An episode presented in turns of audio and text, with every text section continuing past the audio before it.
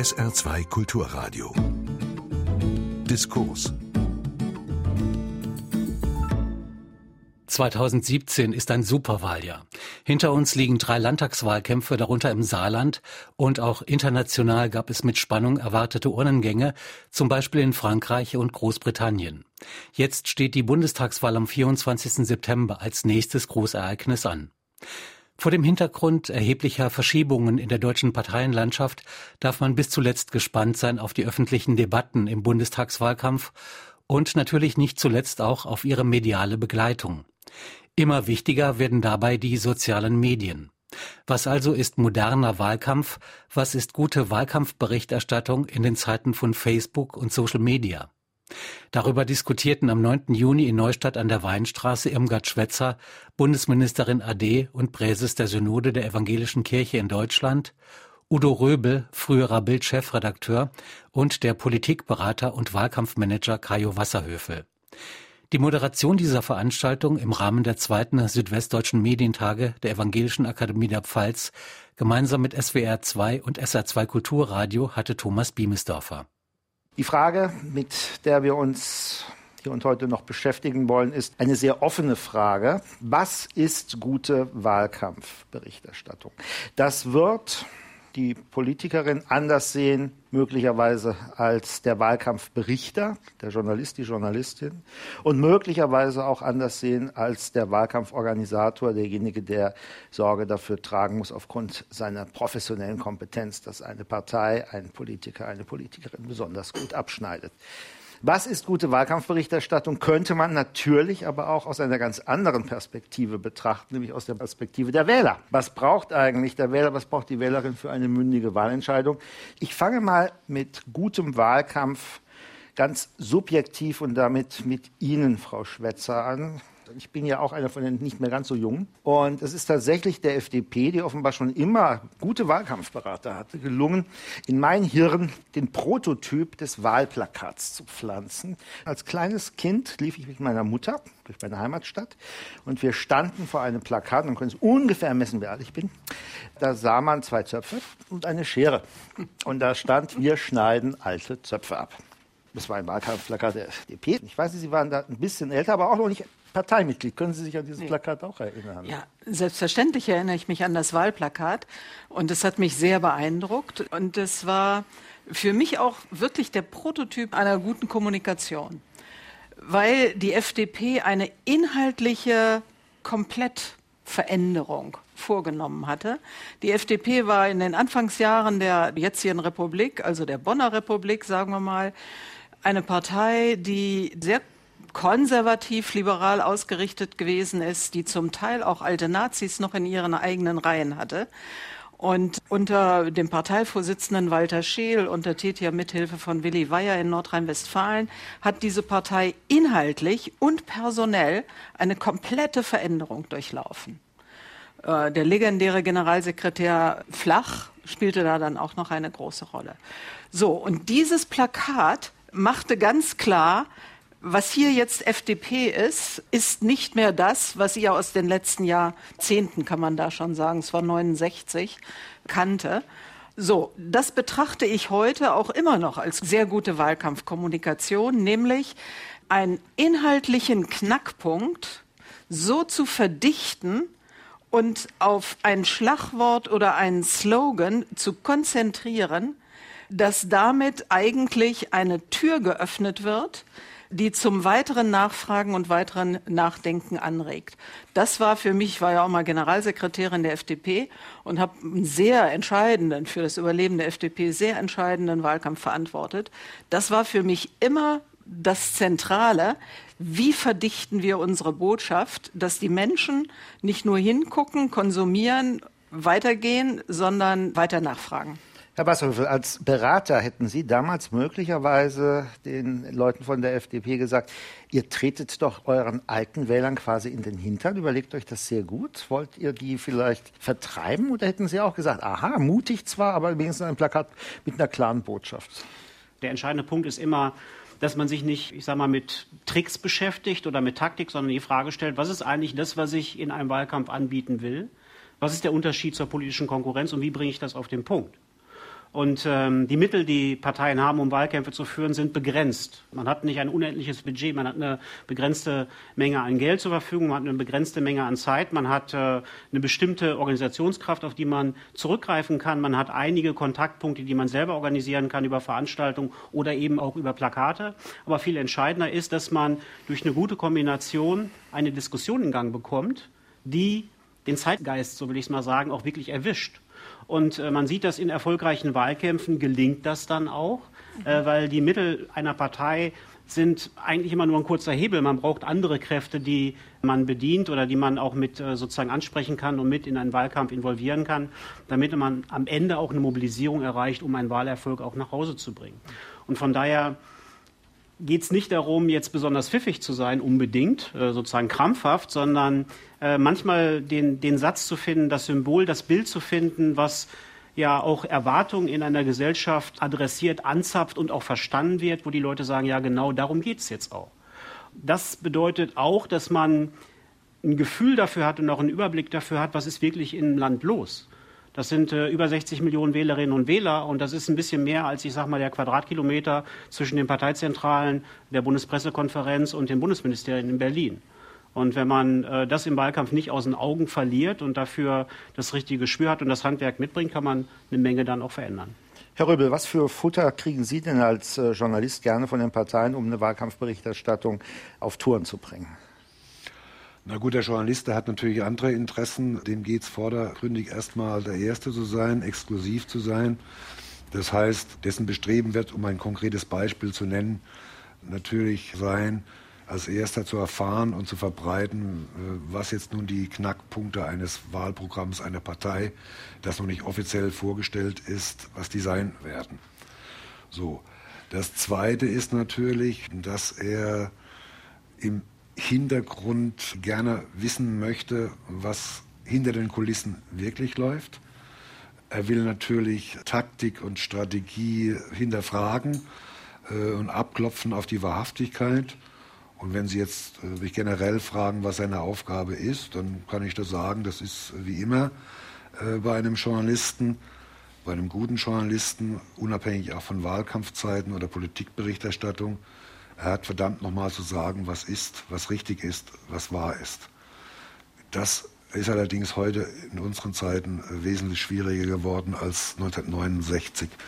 Man sagt ja immer so, ähm, was sicherlich auch stimmt, das erste Opfer eines Krieges ist die Wahrheit. Frau Schwetzer, ist das im Wahlkampf nicht auch ähnlich? Ist nicht auch die Wahrheit das erste Opfer im Wahlkampf?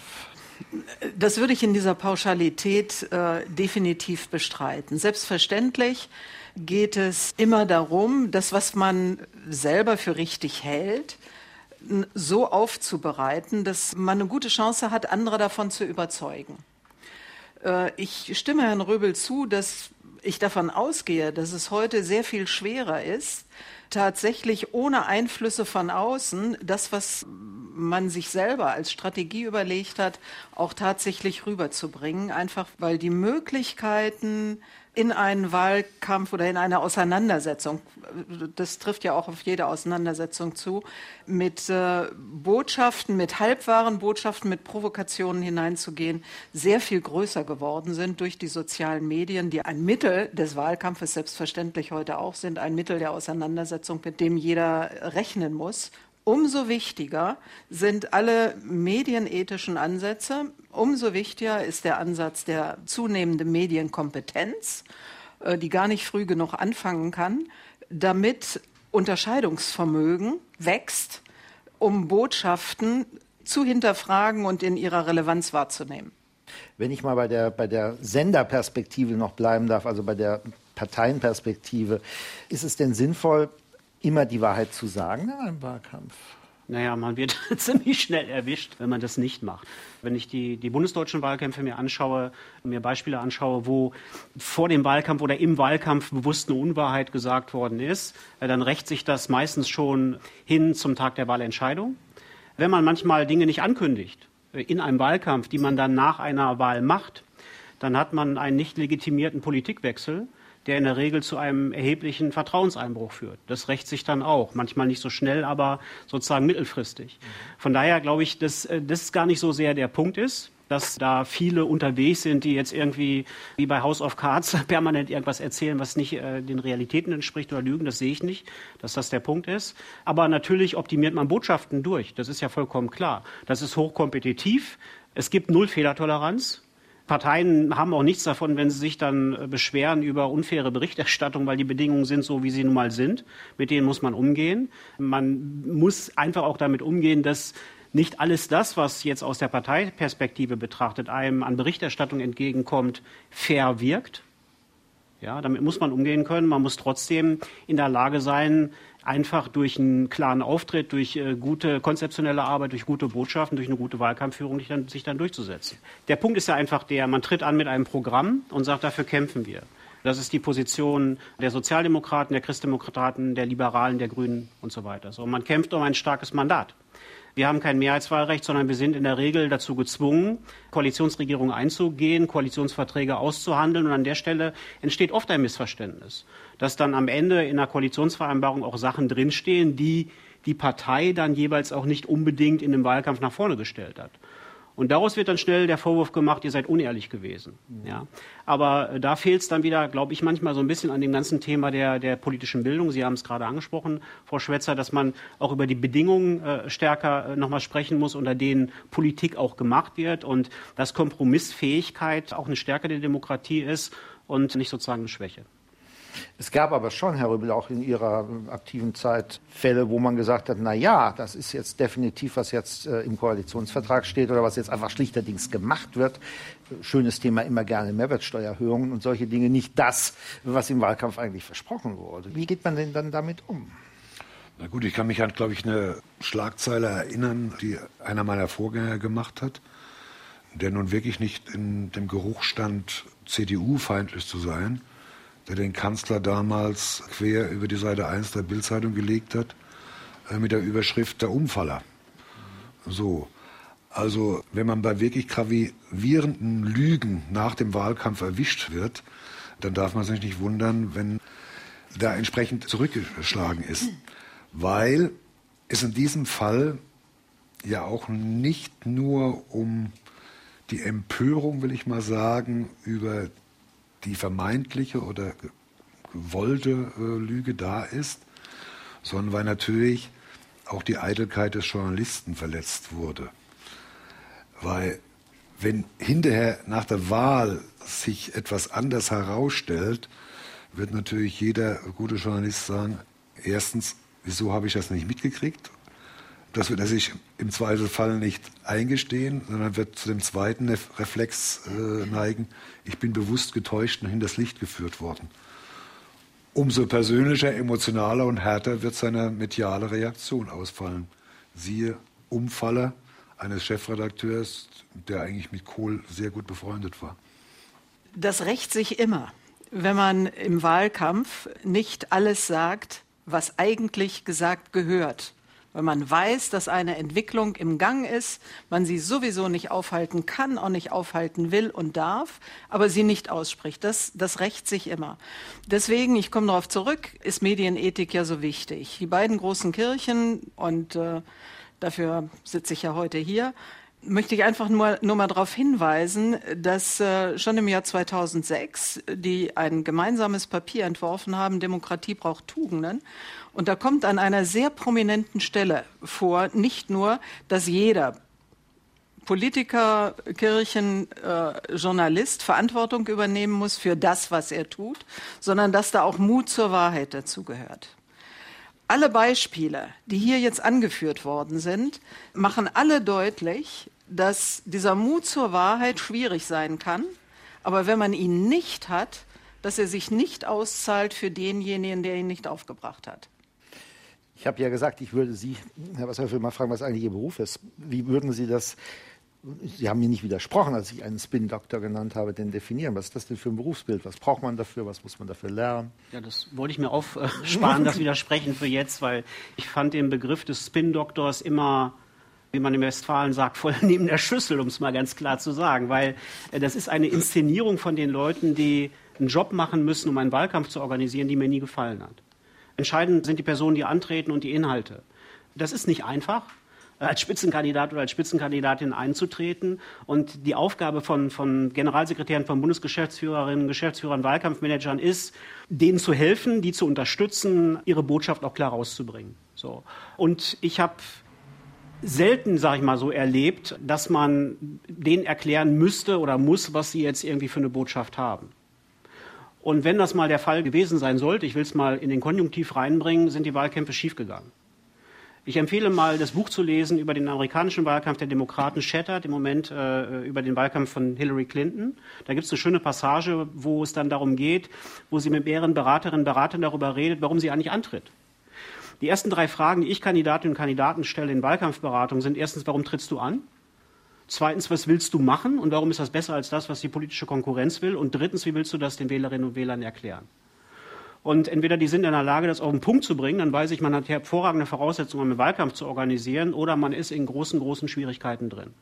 Und diese Inszenierung der Inszenierung, die es über Jahre gegeben hat, sicherlich Ende der 90er Jahre und Anfang 2000, 2001, 2002, hat eher den Parteien geschadet. Und deswegen kann ich mit diesem Begriff des Spin-Doktors nicht so viel anfangen. Aber Sie können ja den Parteien jetzt nicht vorschreiben, wen Sie nun mal auf die Listenplätze wählen, sozusagen. Da müssen Sie auch mit den Leuten arbeiten, die Sie nicht so gut verkaufen ja, das ist, können. Das, das, ist schon, das ist schon klar. Und ich will es mal so sagen, es gibt zwei Prozesse, die natürlich eine Rolle spielen. Zum einen ist die Basis für die Führungsrekrutierung der Parteien kleiner geworden über die Jahre, weil einfach die Mitgliedschaften runtergegangen sind. Das ist ein Faktor, der da eine Rolle spielt. Zum zweiten auch ähm, nicht unbedingt so viele bereit sind, die in anderen Bereichen auch ihren Weg gehen sich auf Zeit in der Demokratie zu engagieren in Parteien, weil das natürlich äh, ein Kontaktsport ist und auch mit ja, Schwierigkeiten am Ende unter Umständen verbunden sein kann. Das ist das eine. Und das zweite, was auch eine Rolle spielt, und das äh, geht nochmal auf das Thema zurück, was wir eben hatten. Es gab zwei Nahtoderfahrungen der großen Parteien in den letzten Jahren, was Politik angeht. Die Agenda 2010 war mit Sicherheit eine für die SPD. 1998 20 Millionen Wähler und dann ist das zwischenzeitlich runtergegangen auf 10 Millionen Wähler.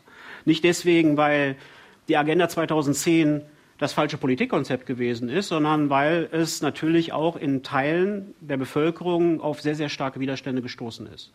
Und das kann natürlich zu dem Kurzschluss führen, dass man, obwohl man Dinge sieht, die man machen muss, sagt, das tue ich jetzt erstmal nicht. Und die Nahtoderfahrung bei der Union war der Wahlkampf, ich sage mal, basierend auf den Leipziger Thesen äh, 2005, wo die Union vor der Sommerpause bei über 50 Prozent gewesen ist und dann in dem Wahlkampf am Ende ja noch mal knapp es geschafft hat. Und das hat die risikoaversen Kräfte, ich sag mal, aktiviert. Das ist vielleicht nicht unbedingt jetzt ein Thema für den Bundestagswahlkampf 2017. Aber ich glaube, wenn man versteht, dass die offenen liberalen Gesellschaften und Demokratien weltweit unter Druck sind und dass alle daran arbeiten müssen, um wieder Glaubwürdigkeit und Bindung aufzubauen, dann gehört dazu auch, dass man konzeptionell stärker wird und besser wird und die Alternativen durchdacht klarer auf dem Tisch liegen. Und deswegen hoffe ich, um dann zu dem Thema Wahlkampfberichterstattung zurückzukommen, dass wir in diesem Bundestagswahlkampf 2017 nicht den dritten Wahlkampf von einer asymmetrischen Demobilisierung haben, wo alles kalmiert wird, ja, wo eigentlich kein richtiges Thema da ist, sondern man sich mit Nebensächlichkeiten aufhält oder auch abspeisen lässt und damit die Orientierungsaufgabe, die Parteien und auch Medien haben in diesem Wahlkampf, weil Wahlkämpfe sind Dienstleistungen an der Demokratie, dass man dieser Orientierungsaufgabe nicht nachkommt. Das ist Mit meine Ihrer Sorge. Kritik an der asymmetrischen Demobilisierung haben Sie natürlich ein sehr erfolgreiches Wahlkampfkonzept der CDU kritisiert gerade. Ja, ich eben. muss ja nicht alles gut finden, was erfolgreich ist. Ich wollte auch es noch ja. einordnen, Also möglicherweise. für, ich glaube, dass es für unsere Demokratie überhaupt nicht erfolgreich war, diese asymmetrische Demobilisierung. Weil ähm, die, die soziologische Forschung hat uns sehr klar gemacht, dass durch diese Alternativlosigkeit, von der überall die Rede war, von der Ununterscheidbarkeit der beiden großen politischen Kräfte in der Bundesrepublik, das Potenzial an den Rändern sehr deutlich angewachsen ist und sich auch artikuliert hat. Ich bin fest davon überzeugt, ich glaube, das lässt sich auch nachweisen, dass das Auftreten von Martin Schulz und der Abschwung der AfD etwas miteinander zu tun hat, weil mit dem Auftreten von Martin Schulz auf der einen Seite ein Teil der SPD-Wählerschaft, dadurch, dass er gesagt hat, er will was an der Agenda 2010 ändern, von einem Trauma befreit hat, aber auf der anderen Seite eben auch plötzlich klar war, dass es zwei unterschiedliche Zukunftskonzepte gibt, um die man streiten kann. Dieser Streit ist dann anschließend nicht wirklich geführt worden, mhm. weil die SPD nicht vorbereitet war. Was ich sehr bedauerlich finde. Aber im Grunde ist damit die Funktionsfähigkeit der Demokratie erst wieder ein Stück hergestellt worden. Kann der Boulevard mit asymmetrischer Demobilisierung was anfangen? Nein, das ist eine ganz schwere Kost. Wie, wie will ich das meinem Leser vermitteln? Allein das Wort ist ja schon ein, ein Schreckgespenst, äh, asymmetrische Demobilisierung. Aber man könnte sagen, Merkel umarmt sie alle. Das wäre doch schon mal ein bisschen einfacher zu verstehen, möglicherweise. Sie haben sich gerade erfolgreich beworben. ja, wenn Sie den Boulevard und, und, Wahlen ansprechen, dann ist die Gewichtung beim Boulevard natürlich auf etwas, was wir bisher noch nicht angesprochen haben. Da geht es in erster Linie um die Person, um die Persönlichkeit, um das Charisma, um den Charakter, das Erscheinungsbild des Spitzenkandidaten. So, und das war ja nun das Problem von, von Herrn Gabriel, der ja nun Anfang des Jahres wirklich für sich zur schmerzhaften Erkenntnis gekommen ist, nachdem er es zwei Jahre lang versucht hat, ich komme einfach aus irgendwelchen Gründen, lass mir mal hingestellt, weder in meiner eigenen Partei noch beim Wähler an. So. Im Gegensatz, um das vielleicht ein bisschen zu verdeutlichen, ein Willy Brandt hatte zu seiner damaligen Zeit, und das ist ein anderer Faktor, der eine ganz große Rolle spielt, welche Person zu welchen Zeit, an welchem Ort, der hatte natürlich ein solches Charisma als Visionär, als der Mann, der alte äh, Strukturen aufbrechen kann, verbunden mit einem anderen Lebensstil und äh, einer anderen Frau und jugendlicher, fast naiver Empathie, das den Zeitnerv damals traf. Genauso, um den Bogen zu schlagen und dann vielleicht doch vielleicht auf die Asymmetrie und ihre Zeile zu kommen, mutig umarmt sie alle. Das große Plus von Angela Merkel nach ihrer Riesendelle nach der Flüchtlingskrise natürlich jetzt das ist, dass sie in unruhigen Zeiten auch kein neues Phänomen in unserer Republik, wo es links und rechts knallt und, und knattert, wo die, die Welt immer mehr aus den Fugen geraten zu scheint, hier ein sicherer Hafen ist, ein Stabilitätsanker. Und der alte Wahlslogan, der nun auch aus den 50er Jahren schon stammt, keine Experimente ihr in die Karten spielt. Und warum sollte sie, selbst wenn sie das vorgehabt hätte, jetzt endlich mal keinen asymmetrische Demobilisierung zu machen. Warum sollte sie dieses Gottesgeschenk jetzt heute nicht annehmen? Das führt mich aber trotzdem noch einmal äh, zu der Frage der Aufgabe der, der Journalistinnen und Journalisten. Welche Funktion hat Journalismus denn, wenn nicht diese, dass man auch mal hingeht und sagt, passt auf, wir haben Wahlkampf, das sind die Argumente, aber bedenkt, das sind auch die Leimrouten. Zeigen Sie auch auf die Leimrouten oder muss Ihnen das völlig egal sein? Nein, um da Missverständnis vorzubeugen. Sie haben ja die Frage an den Boulevardjournalisten gestellt. Ich habe nur versucht zu sagen, welche Schwierigkeiten in Naturraum, nicht nur in der Politik, sondern bei allen komplizierten Themen, der vereinfachende Boulevard hat. Ich rede natürlich nicht dem, das Wort, dass man, äh, weil es zu kompliziert ist, das ausblendet. Aber das überlässt, dieses Feld überlässt der, überlässt der Boulevard dann äh, mehr, mehr anderen äh, Mädchen. Obwohl es natürlich reizvoll wäre, auch als Boulevardmedium sich dem Thema zu nähern, aber vielleicht auf eine andere Art und Weise. Also das ist auch schon so ein abgedrossenes Wort, aber Faktencheck. Also wenn ich das eigentlich wirklich jemandem zutraue, dann wäre es ein Boulevardmedium, das wirklich mir die Wahlprogramme, die ja nun für den Normalverbraucher genauso wie für Journalisten doch teilweise sehr sperrig und kompliziert zu lesen und zu verstehen sind, die runterzubrechen, was ja immer die Aufgabe des Boulevards war, zu vereinfachen und sagen, das ist der Wesenskern zur Rentenpolitik, das ist der Wesenskern zur inneren Sicherheit und wie auch immer, die Gegeneinanderstelle und so weiter und so fort. Und das macht der Boulevard. Also Sie werden keine Boulevardzeitung finden, die in diesem Bundestagswahlkampf nicht ihre drei, vier Doppelseiten macht zu bestimmten Themen. Und äh, wie auch immer sie das verkauft, unter welchem Etikett, aber versucht das verständlich rüberzubringen. Frau Schwetzer, dann Herr Wasserhöfer. Also man darf ja nicht übersehen, dass die Medien eigentlich immer hinterherlaufen. Die Politiker agieren, die Medien berichten. Das heißt, sie sind immer einen halben Schritt hinterher, wenn sie nicht kommentieren. Also Voraussetzung einer guten Berichterstattung sind wir uns, glaube ich, alle einig, ist, dass sie wirklich mit der Distanz zu dem Ereignis auf einer möglichst sachlichen Basis berichtet. Es gab auch schon Aber, getriebene Politiker von den Medien. Es ist nicht immer so, dass nur die. Nein, nein, nein. Es gab auch schon getriebene Politiker. Aber dann sind wir wieder, soll man die Wahrheit sagen und wie verhält man sich eigentlich? Ist das Bild, das man von sich selbst in die Öffentlichkeit vermittelt, stimmig oder versucht man etwas zu verbergen? Aber Presse hat ja zwei Funktionen. Die eine Funktion ist Berichterstattung und die andere Funktion ist Kommentieren.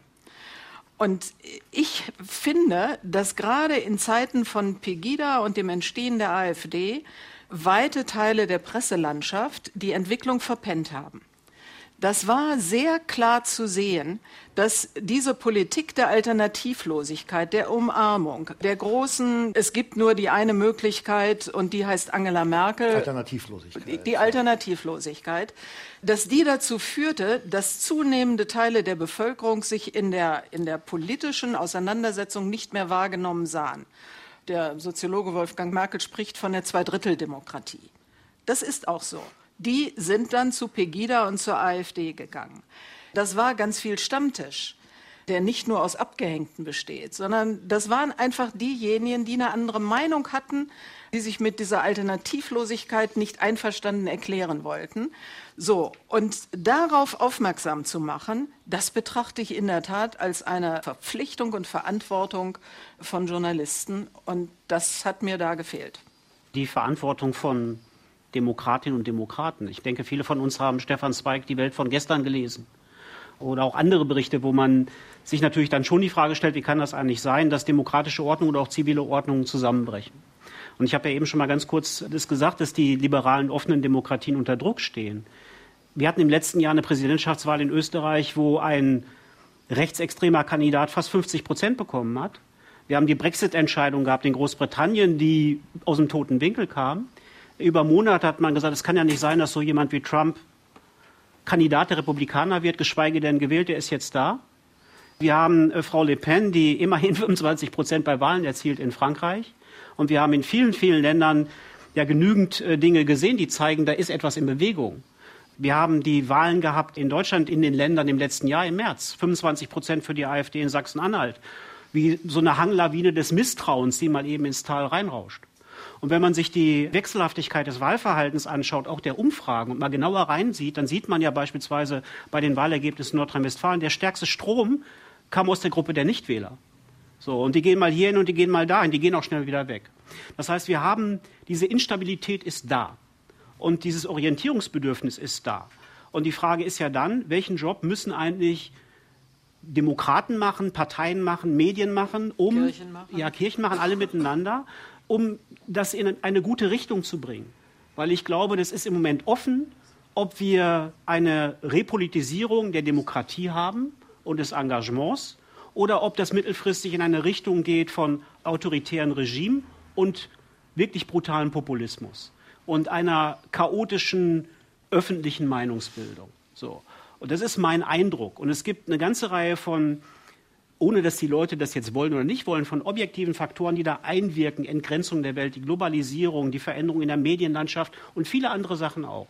Und damit muss man verantwortlich umgehen. Das ist einfach so der Punkt dann dabei. Und deswegen bin ich auch bei Ihnen bei dem Thema, wie geht man eigentlich mit Wahlkämpfen um?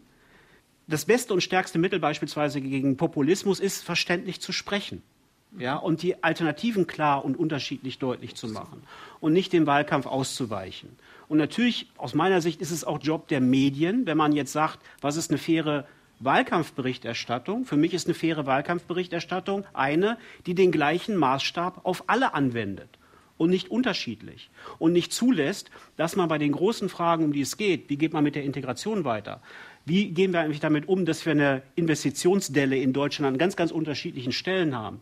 Wie stellen wir eigentlich äußere und innere Sicherheit sicher unter Beachtung von ethischen Grundsätzen, die wir haben. Ja?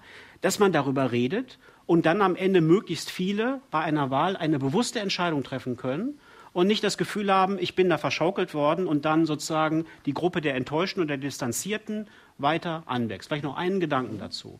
Wenn man sich bestimmte Regionen in Deutschland anschaut, die politisch abgekippt sind, ich will es mal so formulieren, da war am Anfang Gleichgültigkeit gegenüber der Demokratie. Und dann war vielleicht Distanz. Und dann war Irritation. Und dann war Ablehnung und dann war irgendwann Hass. Und wenn man nicht frühzeitig sich das anschaut und da reingeht und in die Diskussion reingeht und wirklich auch um die Demokratie ringt und Wahlkämpfe dazu nützt, versagt man auch vor der Aufgabe, die man hat, als jemand, der in diesem Land lebt, was demokratisch ist, was viele tolle Sachen hat und was ja nicht mal eben so über Nacht gekommen ist, sondern da sind ja auch viele Opfer für gebracht worden, damit das am Ende erreicht werden konnte. Das ist einfach so der Punkt, den ich da meine und den man nicht so ganz vergessen sollte. Herr Röbel, was treibt die Leute eher aus Ihrer Sicht an die Wahlurne? Populäre Sprüche oder unruhige Zeiten? Also ich würde äh, spontan sagen, unruhigere Zeiten. Aber das ist mir jetzt ein bisschen zu pauschal. Ich erinnere in dem Zusammenhang jetzt mal an diesen Martin Schulz-Hype, nicht so sehr, was seine Person betrifft, sondern die Tatsache, und wenn mir das jemand vor einem halben Jahr gesagt hätte, hätte ich das nie geglaubt, dass plötzlich 18.000 junge Menschen in diese Partei eintreten. Das heißt, da muss ja vorher schon irgendwie ein Nährboden da gewesen sein. Die müssen ja auf irgendeine Art Signal gewartet haben.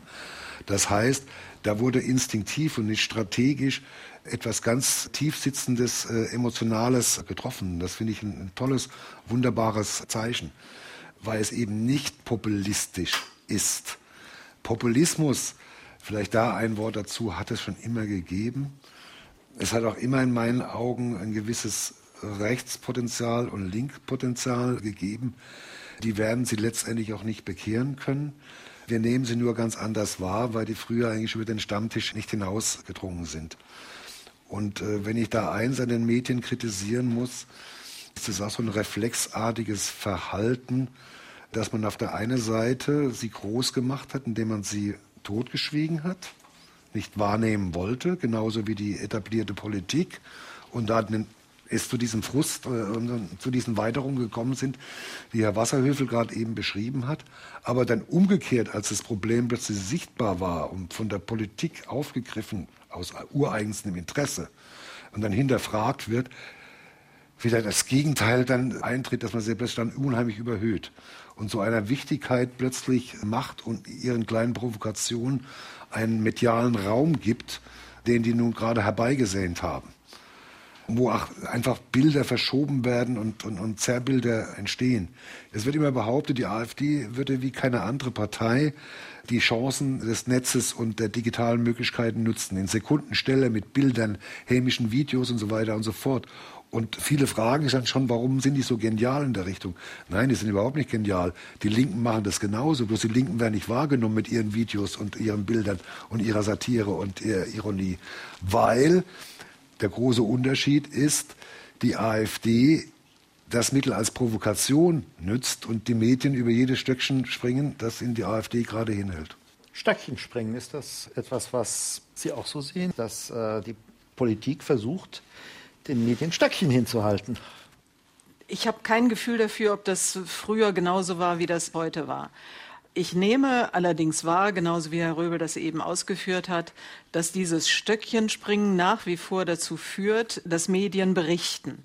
Ich nehme aber auch wahr, dass Medien an der Stelle sehr viel intensiver über ihre eigene Verantwortung nachdenken und sich sehr viel intensiver fragen, als ich das, sagen wir mal, während der Bonner Republik erlebt habe, was berichten Sie? Wo sind die Grenzen der Berichterstattung und wie verhalten Sie sich da? Die evangelische Kirche hat ja auch eine eigene Journalistenschule da spielen diese Fragen eine ganz große Rolle, genauso wie die Frage, wie man sich mit verbalen Attacken verhält, wie man sich gegenüber Provokationen verhält, wie man dazu beitragen kann, die demokratischen Spielregeln sicherzustellen, indem man auf das Wording einer Botschaft ganz besonders großen Wert legt. Herr Wasserhöfer, ich frage Sie jetzt gar nicht nach dem Stöckchen, aber ich denke, ich treffe schon so ein bisschen ein, Terminus technicus Ihrer Profession, wenn ich das Wort Agenda-Setting ins Spiel bringe. Also Sie versuchen natürlich auch Themen zu setzen, wenn Sie Wahlkampf machen. Ja klar, also wenn man in den Wahlkampf reingeht und äh, sagt, so jetzt gucken wir mal, was kommt und äh, reagieren immer äh, mehr oder weniger aus der Hüfte geschossen dann auf Themen oder in den Wahlkampf reingeht und äh, nur surft. Ja, also von einem Thema zum anderen das endet in der Regel nicht gut. Und führt dann auch zu nachhaltigen Vertrauensverlusten, äh, was Spitzenpersonen angeht, wenn die das so machen. Das, das ist schon ganz klar. Man braucht sein eigenes Tempogefühl. Man muss vor allen Dingen wissen, was man durchsetzen will, wofür man streitet und da eine gewisse Sturheit auch an den Tag legen. Und ich habe ja eben schon mal kurz von diesem Quadratkilometer in Berlin gesprochen. Wenn man nur darauf schaut, dann kriegt man das nicht hin. Weil dann ist sozusagen natürlich jeden Tag was Neues. Äh, dann gibt es irgendwie ein, ein Thema, was gerade in den Medien läuft. Dann gibt es die Journalistenanfragen, was ja auch legitim ist. Und wenn man meint, man müsste im Grunde genommen das pausenlos und ununterbrochen bedienen und das Tempo mitzugehen, verliert man den roten Faden in der Kampagne und einem Wahlkampf und wird sich da auch nicht durchsetzen können. Also eine gewisse Autonomie gehört dazu. Für diejenigen, die antreten, die Wahlkampf machen, eine Grundsicherheit, aber natürlich auch genauso bei denjenigen, die das journalistisch begleiten. Ich bin mir noch nicht so ganz darüber im Klaren, wozu eigentlich in diesem Verhältnis von Politik und sozialen Medien das führt, weil ich das natürlich auch sehe, wie Journalistinnen und Journalisten beispielsweise auf Twitter in eine Form von Interaktion reingehen, die mit einer klassischen, mit einem klassischen Verständnis von Kommentierung und Reportage gar nichts mehr zu tun hat. Und da auch eine gewisse Form, wenn man jetzt mal ein böses Wort äh, formulieren will, von, von digitaler Rudelbildung da stattfindet. So. Aber das ist dann letztendlich die Verantwortung auch von politischen Spitzenleuten, zu sagen, ich steige da jetzt ein oder ich nehme mich da raus und fahre da auch meine eigene Spur. Die Möglichkeit hat man schon. Herr Rübel, wie sehen Sie das eigentlich, dass Politiker unter Umgehung der vierten Gewalt sich direkt jetzt ans Volk wenden können. Siehe Trump mit seinen Twittern. Also der braucht die Presse ja gar nicht mehr, die Medien. Sind wir demnächst überflüssig, was Wahlkampf und Politikberichterstattung angeht?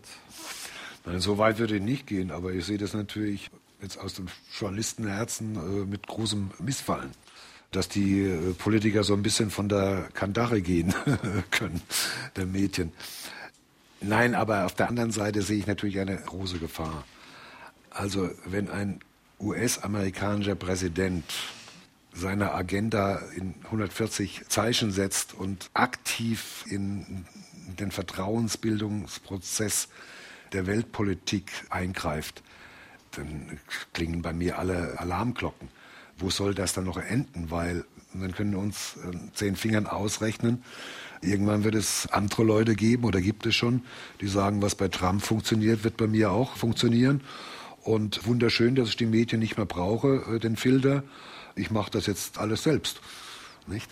Da ist schon ein, ein, eine große Gefahr da. Herr Wasserfurt. An die Reichweiten kommen die ja im Moment noch nicht ran in Deutschland, um es jetzt mal so zu sagen, wenn man sich das anschaut, was Donald Trump macht. Aber die Versuche, die Medien auszuschalten, gibt es ja. Als es Treffen gegeben hat der äh, rechtspopulistischen Parteien in Rheinland-Pfalz, wo die Presse draußen vorgelassen worden ist. Und das sind natürlich Warnsignale, auf die man reagieren muss. Das ist das eine. Das andere, was man dabei im Blick nehmen muss, ist, das, was nach der Wahl in den Vereinigten Staaten von Firmen behauptet worden ist, Cambridge Analytica, wie mit psychometrischen Algorithmen individualisierte Botschaften ausgesteuert werden, um die Leute in eine bestimmte Richtung zu manipulieren, ich will es mal so sagen.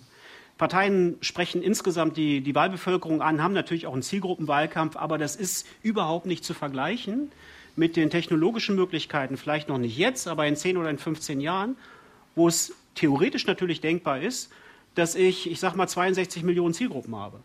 Einfach weil die Menschen ihre Profile hinterlegt haben und ich ganz genau weiß, was die interessiert und ganz genau weiß, auf welchen Knopf ich drücken muss, um die zu einer bestimmten Emotion zu bringen. Und das ist der Zusammenbruch von Demokratie und auch der Zusammenbruch von öffentlicher politischer Meinungsbildung. Und das sind Sachen, die technologisch am Horizont sind. Jetzt im Moment vielleicht noch nicht. Man sieht Ansätze an bestimmten Stellen, aber mit denen man sich beschäftigen muss, wenn man sich über die Zukunft der Demokratie Gedanken macht. Und das verändert nicht nur das Verhältnis jetzt von Politik und Medien zueinander, sondern stellt grundsätzlich dann in Frage, ob eigentlich Gesellschaften noch in der Lage sind, gemeinsam in einem Gespräch zu einer Entscheidung zu kommen, zu einer Mehrheitsentscheidung oder auch zu Minderheitenvoten oder was auch immer, wenn ich das so weiterdenke. Und das sind eigentlich Entwicklungen, die, finde ich, ja viel tiefgehender und gravierender sind und über die man sich unterhalten muss und wo es auch keinen archimedischen Hebel mal eben gibt, wo man sagt, den bediene ich jetzt und dann habe ich das im Griff. Sondern da verändert sich grundlegend eine ganze Menge. Und wenn man die Qualität im Zusammenleben und auch im Gespräch behalten will, so will ich es mal formulieren, wird man sich darüber Gedanken machen müssen. Wir fragen uns ja, was ist guter Wahlkampf, was ist gute Wahlkampfberichterstattung? Guter Wahlkampf ist sicherlich leicht definiert. Hier aus Perspektive der Politiker, auch der Stratege sagt, wenn wir gewonnen haben, war der Wahlkampf gut. Wenn nicht, war er schlecht der Journalist, die Journalistin will sagen, wenn es richtig rumpelt und knallt, wenn sie sich streiten, wenn ich äh, schöne Schlagzeilen kriege, guter Wahlkampf. Wenn er langweilig ist, vergessen wir es lieber. Frau Schwetzer, vielleicht, Sie haben ja viele Rollen. Sie sind Politik, Sie sind ethisch, Kirche. Was erwarten Sie sich denn als Wähler, als, also sagen wir mal als Bürgerin von einem guten Wahlkampf? Bevor ich darauf eingehe, möchte ich aber wirklich noch einen kleinen Einspruch zu dem sagen, was Herr Röbel und Herr Wasserhöfel eben ja doch sehr pessimistisch ausgeführt haben. Ich habe überhaupt keinen Zweifel, dass die Entwicklung, so wie sie beschrieben worden ist, eintritt. Ich glaube hingegen nicht, dass wir ihr wehrlos ausgeliefert sind. Ich finde, was in den Vereinigten Staaten an Lebendigkeit von Demokratie gegen den gewählten Präsidenten derzeit schon aktiv ist, erfüllt mich mit Hoffnung. Das wird eine grundlegende Veränderung sein, aber ich glaube einfach noch an das Gespräch in der Familie. Und das lasse ich mir auch nicht nehmen. So, was erwarte ich mir von einem guten Wahlkampf in der Zukunft? Selbstverständlich, dass die Parteien, die mein Vertrauen haben wollen, mir weiter ihre inhaltlichen Vorstellungen präsentieren und dass sie mir Menschen präsentieren, denen ich vertrauen kann. Und dass sie das nicht auf eine sehr elektronisch, was weiß ich, distanzierte Art und Weise tun, sondern dass ich die in der Fußgängerzone treffen kann, dass sie aller Limit auch noch mal an die Haustür kommen. Also wirklich diese ganz klassischen ja, Begegnungsmöglichkeiten zwischen denen, die um das Vertrauen werben und eine Idee anzubieten haben und mir selber, das erwarte ich auch weiter. Das bedeutet aber auch, weil zusätzlich natürlich alle die, die sozialen Medien bedient werden müssen, dass Wahlkampf viel komplexer geworden ist, als das früher der Fall war. Mhm. Vielen Dank, Herr Wasserhöfel. Der Wahlkampf der Zukunft wird von Robotern geführt. Würden Sie das unterschreiben? Nee, also ich, äh, ich beschreibe halt nur eine Gefahr. Also das ist eine demokratische Dystopie, wo am Ende, ich sag mal, Algorithmen miteinander Botschaften ansteuern. Und ansatzweise passiert das. Wenn man sich anschaut, warum war die Trump-Kampagne erfolgreicher, in den sozialen Medien, weil die besseren Gebrauch gemacht haben von den Ressourcen, die sie von Facebook zur Verfügung gestellt bekommen haben. Die haben einfach die Leute, die Facebook sowohl den Demokraten als auch den Republikanern zur Verfügung gestellt haben, denen haben die freie Hand gelassen. Die Demokraten haben das durch ein kompliziertes System immer laufen lassen. So.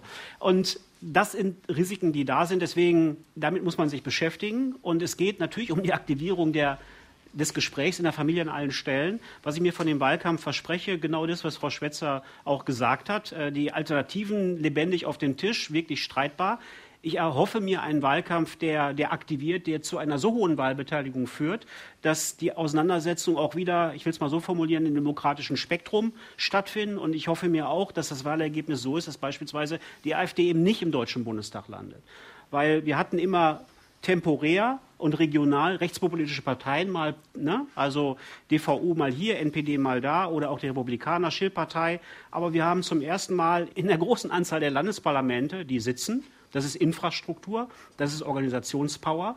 Und ich möchte beispielsweise nicht, dass die in den Deutschen Bundestag reinkommen, weil ich das einfach langfristig für, eine, für, eine, für ein Risiko für die Demokratie halte, so wie die, wie die drauf sind. Und ich hoffe mir einen Wahlkampf, der die Alternativen so klar macht, dass es einen legitimierten Politikwechsel gibt und nicht das, was dann 2017 bis 2021 an Bundespolitik gemacht wird, so ein bisschen wie eine Blackbox für die Wählerinnen und Wähler ist. Letzte Frage an Sie, Herr Röbel. Der gute alte Wahlkampf, den Sie ja auch mit der Bildzeitung sicherlich befeuert haben, wurde in den klassischen Medien, nicht zuletzt auch am berühmten Kiosk geführt und verlagert sich jetzt, ist das dystopisch, ich weiß es nicht, in die sozialen Medien. Sehen Sie das auch so oder glauben Sie, dass es noch den Straßenwahlkampf, den guten alten, geben wird?